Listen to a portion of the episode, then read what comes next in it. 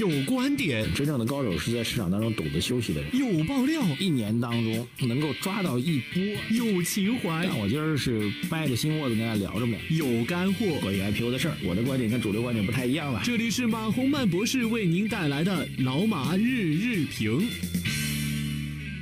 好，各位老马日评的听众朋友们，二零一九年的三月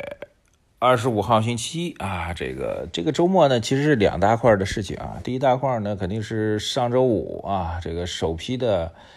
呃申报企业名单出来了，然后市场的分歧变得非常大啊。一个乐观派呢，就是押宝押注押中了啊，这个这九家公司的这个所谓影子公司啊。名单都已经列出来了，我们就不仔细去说了。然后这个期待着啊，这个那么押宝押中的人期待着这所谓这九家公司的影子公司呢能够集体上涨，然后据此做了个推演啊，说九家公司每家影子公司四到五家，那就看五九四十五啊，五九四十五家之后呢，然后未来潜在的影子公司啊，然后再加上这四十五家公司各自所在的行业啊，然后。又可以带动一两百家啊，然后这个期待着今天周一整个大盘涨停板，哈哈，这是乐观派。悲观派啊，那当然就像我这样的人了。哈哈，这个仔细看了一下这九家公司，会发现这九家公司的这个基本面远远比我们想象中的要低得多得多啊。我们本来以为科创板应该是那种那种那种啊高大上的公司啊，蚂蚁金服啊。商汤啊，大疆无人机啊，这个网易云音乐啊，就这种耳熟能详的企业能够夸夸夸出来几个，结果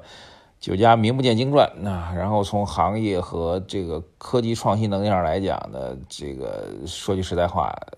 连上科创板都都都危险啊！能不能上科创板都不能不能上创业板都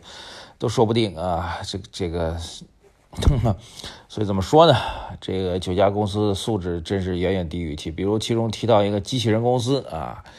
你仔细去看，它根本跟机器人没有一毛钱关系啊，就是做一个这个生产线的啊组装工作啊，仅此而已。那么论到科技含量，几乎是几乎是啊，当然肯定有科技含量了，但论到科技创新的含量啊，属于它自己的创新的含量。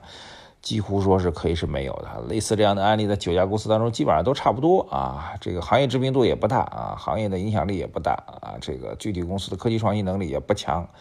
但是成为第一批的受理名单啊。当然还好的，只是受理名单啊。受理之后呢，还有很多的事情要走啊。交易所也会做相关的审查审核，然后评判，然后名单还报到证监会啊。证监会报完之后呢，才会给你发这个。这个 IPO 的批文吧，就姑且这样称啊，可能将来名称都不一样啊，因为已经是注册制了嘛。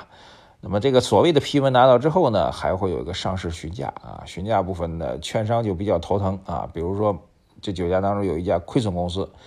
亏损这家公司怎么去估值啊？这个券商也很头疼啊。但是询价结束之后，这个这个往下认购，往上往上认购，然后才能上市。所以整个这流程走下来呢。整体的时间呢，这个比预期的可能要长，因为之前一直说六月份就能挂牌，那么现在第一批第一批这个扭扭捏捏的公司，这个三月底才出来，呃，我觉得这第一批的公司，如果第一批申申报的公司就是第一批挂牌的公司的话，那科创板可能就是 挺灰暗的一件事情。所以还需要等啊，第一批、第二批、第三批啊，这个据说有一两百家公司在排名了，可能一两百家的受理名单全部报到交易所之后，才能够确定第一批的这个真正挂牌的名单。所以现在据说呢，时间会拉长啊，会从六月份呢会拉到十月份才能够真正的挂牌上市啊，这其实件好事儿。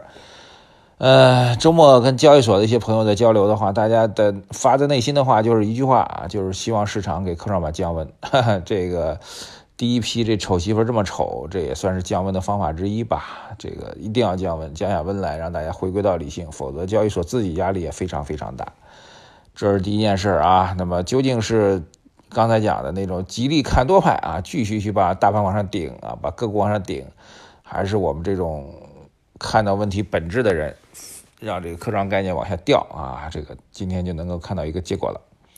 第二件事情，在北京啊，每年北京呢现在有个惯例，就是全国两会之后呢，会召开一个中国发展高层论坛，啊，这论坛当中内容是比较多的啊，这个简单解几个点吧，这个比如说中国对外开放会进一步的放大啊，这个外商独资企业的行业范围会进一步的放开啊，针对外商投资的负面清单会进一步的减少，会鼓励外商投资啊，这是一个点啊。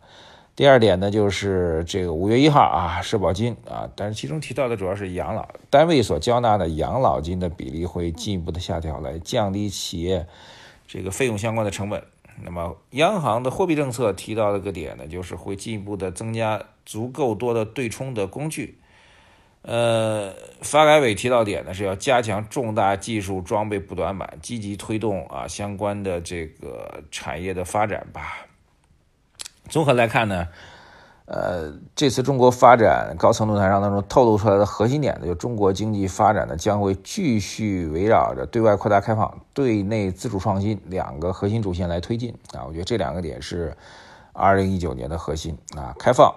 加自主创新啊，这是两个核心点。这两个核心点会给中国经济的二零一九年产生比较深远的影响。我觉得有时间会跟大家详细来讲这样一个事情啊。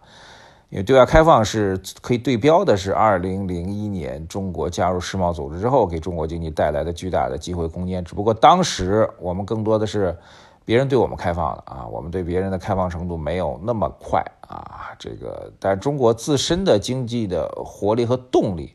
在零一年之后的世贸组织啊入世之后啊，给中国经济带来巨大的发展动力，各位应该记忆犹新。那么这次的对外开放和二零零一年有什么区别呢？啊，这个问题我们来共同思考。我我回头会找时间专门来讲这样一个主题啊。第二一块呢，就是科技创新、自主装备制造业突破。科创板是这样一个巨大政策当中的一环啊，不要把科创板上升到。超越这个战略政策当中的更高的一个地位，科创板是整个这个国家战略当中的一环，而不是其中之一啊。这个正好呢，今天通报一下啊，今天呢我会碰到二零一八年诺贝尔经济得奖、诺贝尔经济奖的得主啊，这个保罗·罗默啊，罗默先生的最大突破就是所谓内生经济增长理论。这我在学宏观经济学的时候都非常完整的学过他这经济理论啊，就是经济增长当中的技术到底是一个外生变量还是内生变量？那么他认为是内生变量，而且通过自己的理论判断啊，通过一个非常长的一个学术论文证明它是内生变量啊。这篇文章是一九八六年发表的，然后二零一八年去年刚刚获得诺贝尔经济学奖啊。今天会跟他做相关的交流。那么这个交流其实恰恰跟中国当下科技创新的主题是放在一起的。呃，这两天会把我和他交流的内容跟大家来做一下分享吧，好吧？今天呃，这个核心看点就是各位觉得第一批科创板的申报名单出来了，你怎么评价？我们的互动话题啊，微信公众号各位呃留言点留言关注和转发，在周日我们微信公众号当中呢，针对这一阵时间吧，大家给出的一到两年的战略投资的股票做了一个点评，后台的留言非常非常活跃。我们都没有办法全部放出来了啊！但是建议大家还没有听的，把周日财经马红漫微信公众号的头条内容认真的去看一看，还是非常有价值的。好，谢谢大家，希望今天市场能够开门红一把吧，否则压力会比较大。谢谢大家，微信公众号财经马红漫一定要收藏、留言、点赞、转发、推荐到您的各个群、各个朋友圈里。谢谢大家，再见。